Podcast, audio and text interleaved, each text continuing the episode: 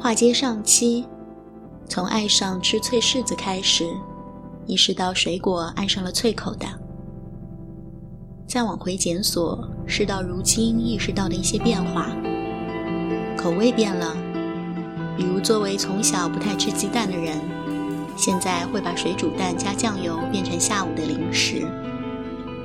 你在对生活常识抱着侥幸搏一搏的心态作用下，加热鸡蛋的同时炸掉过微波炉。害怕的东西变了，玩过跳楼机和悬空过山车的人，现在站在山顶居然会恐高。爬到海拔三百米的山顶，景区贴心地沿着山脊往外搭建了玻璃观景台。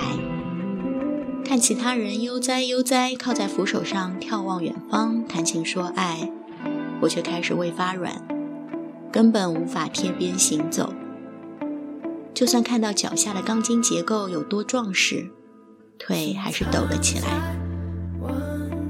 计划月底去爬香山看红叶，下山时会坐缆车，但是发现他们的缆车居然不是全包的，是悬空的。怎么光是想象就觉得手心出汗？可能到时候只会紧抓扶手，也拍不出啥满山红叶了。心态也变了，书的妖风原本可以列入是人生讨厌东西的前几名。以前每次收到书，都会暴力拆除外面的包装，觉得做作又浪费。现在对它的感觉完全变了。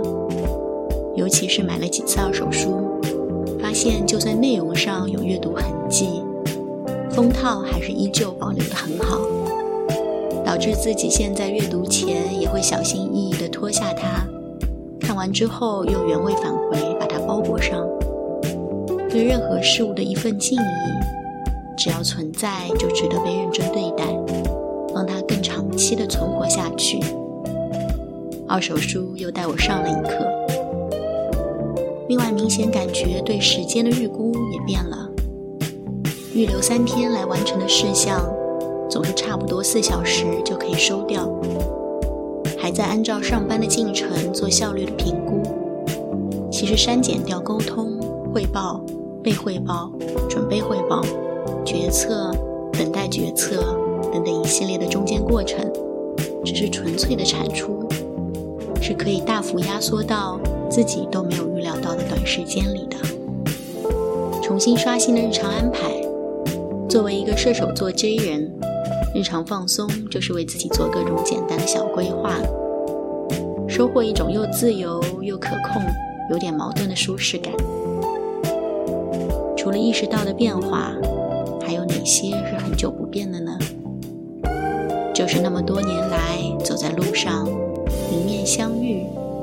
男的，真的，永远不会侧一下身体，让一下是不存在的。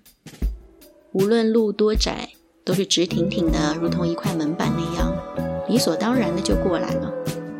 你要不我先主动避让，要不就等着被撞飞吧。世界的变化还是很缓很慢的。国庆之后的十月会是译文生活的淡季，结果超乎预期的各种预告定档都开始了。韩剧清淡，欧美剧集电影倒是崛起。是结合万圣节的氛围吗？惊悚、罪案、悬疑，发现一本收藏一本，看看都来不及。新书也很多，这周抓紧看完了《阁楼上的疯女人》。可以开始买新书了。今早下单了《无极行》《战斗公主》《劳动少女》，多谢不悦。算了算时间，应该可以在十一月初抓紧看完，然后再赶在双十一追加冬季的书单。等吃饭的时候，看到书店里把河边的错误摆到了明显的位置。电影的宣传和预售也同步开始，是应该先看呢？还是应该先看。犹豫的间隙，已经翻了两页，发现离碰面还有时间。短片就六十五页，就找了个角落坐下。看完觉得眼前雾气茫茫，觉得饿。原本有点勉强的饭局也变得香了。正好迟到的人们也陆续靠近，互相故作轻松又很有默契的，先喝咖啡的喝咖啡，见客户的见客户。